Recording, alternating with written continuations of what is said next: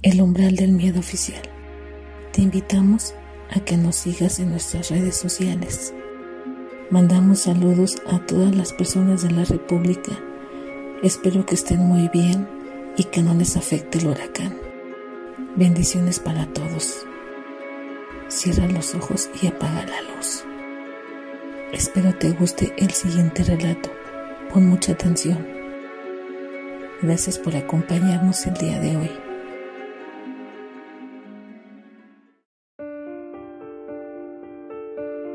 El umbral del miedo.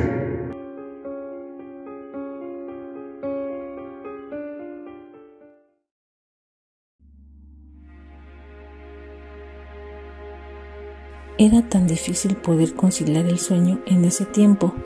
Había pasado por momentos bastante agotadores. Mi estrés cada vez empeoraba y consigo ese terrible insomnio.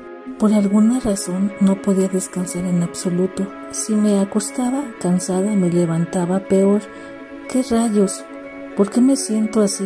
¿Qué me está sucediendo? Llevo una semana completa donde me trato de dormir a medianoche y siempre a la misma hora de la madrugada despierto. Sin razón alguna, me levanto a beber agua y caminar un minuto para ver si puedo volver a quedar dormida, pero no. Decidí al despertar nuevamente a esa hora me pondré a ver televisión. Quizá de esa manera me vuelva a dar sueño.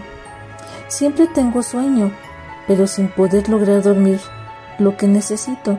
Desde que decidí eso, las cosas empezaron a empeorar y todo iba teniendo sentido.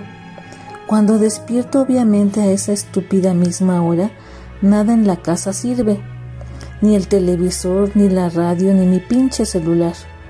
Pensé que una vez que pase eso es increíble, pues la luz se va de vez en cuando, pero ya tantos días lo mismo.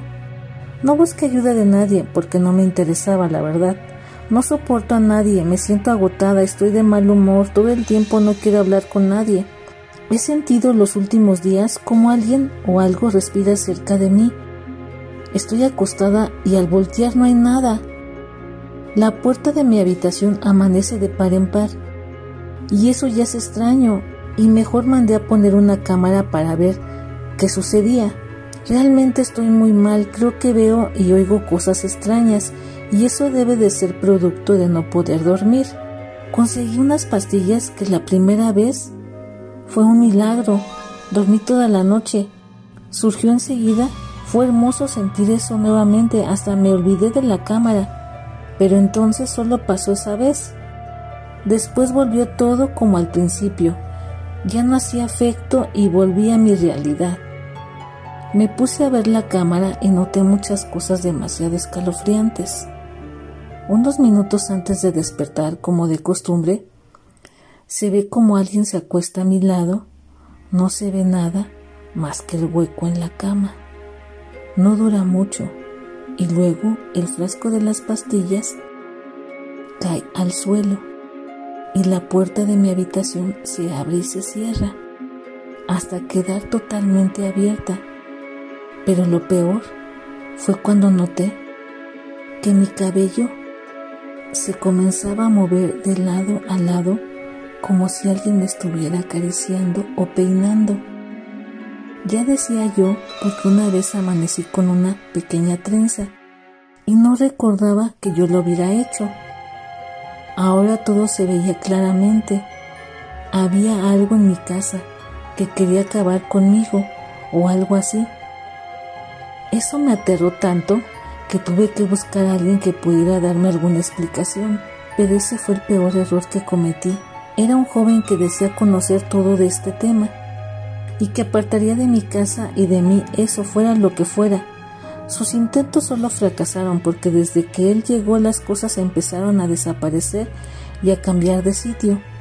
Él se quedaba algunas noches en la sala vigilando y cuando medio se quedaba dormido le jalaban la ropa y lo mordían.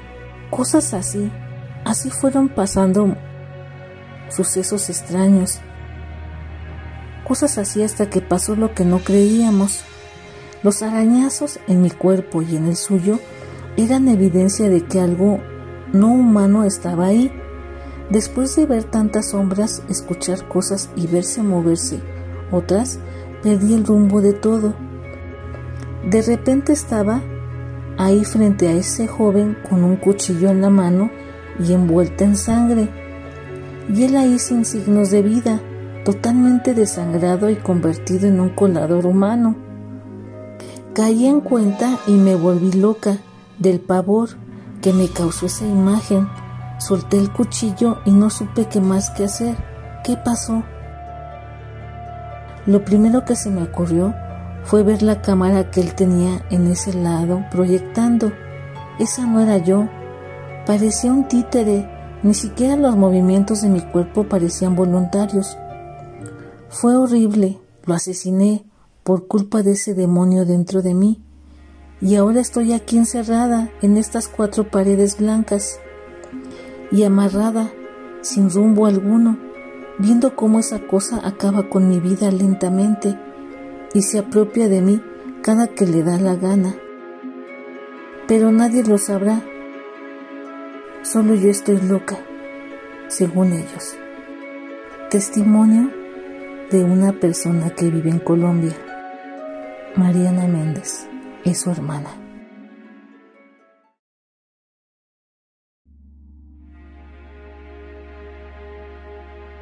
Se encontraba ahí parado en medio de la nada, con el resplandor de la ciudad a sus espaldas y la oscuridad más negra que había visto jamás frente a él. Por ambos lados le rodeaban sus vecinos, una docena de chicos que le retaron a cruzar aquella zona tenebrosa como iniciación antes de unirse al grupo. Según sus palabras, todos en su momento se enfrentaron a lo mismo. Sin embargo, era una mentira. Ninguno de ellos había pasado las cercanías de ese sitio ni siquiera de día. La gente decía que ahí vivía un viejo loco, un ermitaño que gustaba de echar plomazos a quien se acercase y a propósito había sembrado ahí árboles tan densos que no dejaba pasar ni un rayo de luz, ni en los días más soleados. Pero nuevamente una mentira se asomaba, pues el lugar en sí tenía algo extraño, la pesadez que se posaba sobre los hombros tan solo al acercarse, la sensación de ser acechado y el miedo. El miedo que se sentía no era de este mundo. El chico nuevo estaba exento de estas historias, pero no del efecto que provocaba aquel oscuro lugar, en el cual solo tenía que adentrarse tres pasos para obtener reconocimiento y aprobación de las personas que formaban su mundo entonces. Solo tres pasos para demostrar su valentía, solo tres simples pasos dentro de la oscuridad profunda, pero no hubo oportunidad que diera solo uno. Una súbita y agitada respiración los puso en alerta.